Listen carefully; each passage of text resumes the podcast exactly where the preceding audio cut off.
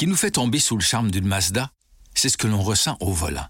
Le confort raffiné, le plaisir, la puissance. Mazda, conduisez sans mesure. Découvrez en plus sur mazda.ca. Cube Radio.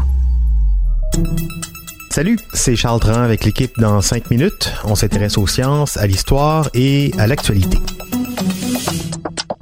Aujourd'hui, on parle des Vikings, ces géants blonds, barbus, assoiffés de sang, du sang qu'ils boivent dans le crâne de leurs ennemis en s'arrosant de métal en fusion, Bon, ça, ce sont de gros clichés qu'on a d'eux, mais euh, régulièrement, des scientifiques font des découvertes qui nous rappellent qu'on est dans le champ sur nos conceptions de la culture viking.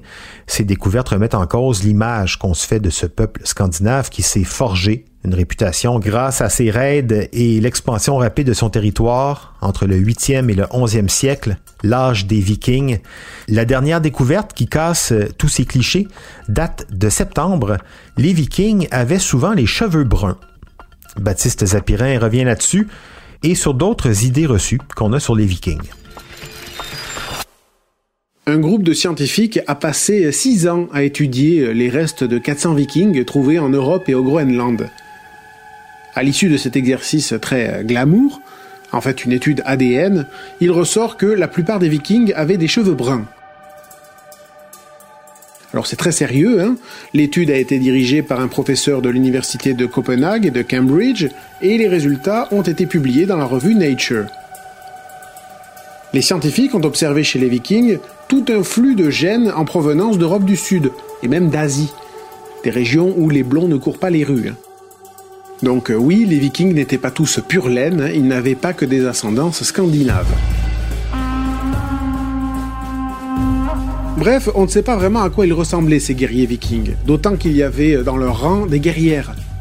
En 2017, d'autres analyses ADN ont révélé que dans le sud-est de la Suède, dans un site funéraire typique d'un riche guerrier viking, plein d'épées, de flèches, et même avec deux chevaux sacrifiés dedans, ben, ce site funéraire était en fait occupé par la dépouille d'une femme. L'image des vikings est d'autant moins claire qu'elle a été pas mal brouillée par le récit des prêtres de l'époque, ceux qui écrivaient l'histoire, et qui n'aimaient pas, figurez-vous, les envahisseurs païens qui n'hésitaient pas à piller des monastères. Ils les ont donc fait passer pour des brutes sanguinaires. Alors que c'est exagéré. Ah bon ok, c'est vrai que des fois, ils volaient, ils violaient, ils enlevaient, ils tuaient, ces vikings. Mais bon, comme tout le monde, hein, finalement. En fait, depuis le temps, on sait que les vikings étaient avant tout des commerçants. Des commerçants marins qui voyageaient à bord de leurs dracars. Sauf que les Vikings n'utilisaient pas le mot dracar, qui a été inventé au XIXe siècle par un historien français. Les Vikings appelaient leurs bateaux de commerce Kaupskip et les bateaux de guerre Langskip. D'ailleurs, même le mot viking, on ne sait pas si ça vient du vieux norrois vikingr, qui signifie euh, pillard, pirate, ou alors du latin vicus, qui désigne les ports marchands européens. En tout cas, les vikings étaient des commerçants de luxe. Hein. Ils vendaient euh, de l'ambre, des fourrures, euh, du bois précieux et, euh, oui bon d'accord, des esclaves aussi. Mais ils savaient se montrer raffinés aussi, il faut pas croire. Hein. Les Vikings ont été décrits comme un peuple excessivement propre par leurs voisins anglo-saxons. Ils insistaient pour prendre un bain au moins une fois par semaine, et leur chevelure était toujours fort bien coiffée.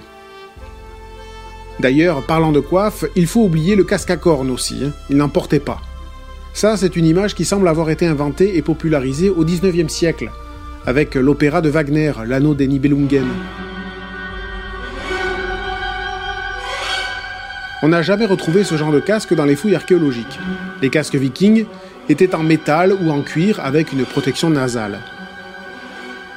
Et tant qu'on y est, ils ne buvaient pas dans le crâne de leurs ennemis non plus. Ça, en fait, ça vient d'une erreur de traduction d'un poème funéraire islandais du XIIe siècle, le Krakumal, dans ce poème, on a un certain Ragnar qui se retrouve dans une fosse aux serpents et se réjouit de rejoindre le dieu Odin.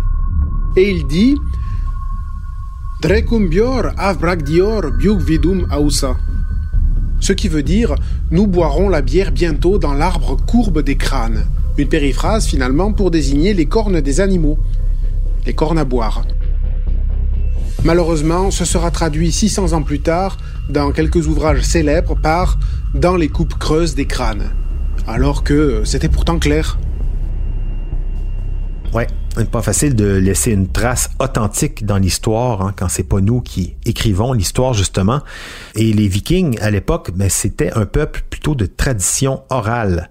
Leurs contes, leurs traditions, leurs légendes, ils se les ont transmis par la poésie. Donc, euh, normal qu'au Xe siècle, Baptiste le racontait, quand les moines chrétiens sont mis à écrire euh, des âneries sur ces peuples qui les ont traumatisés, ben, les écrits sont restés et ça a construit une mythologie.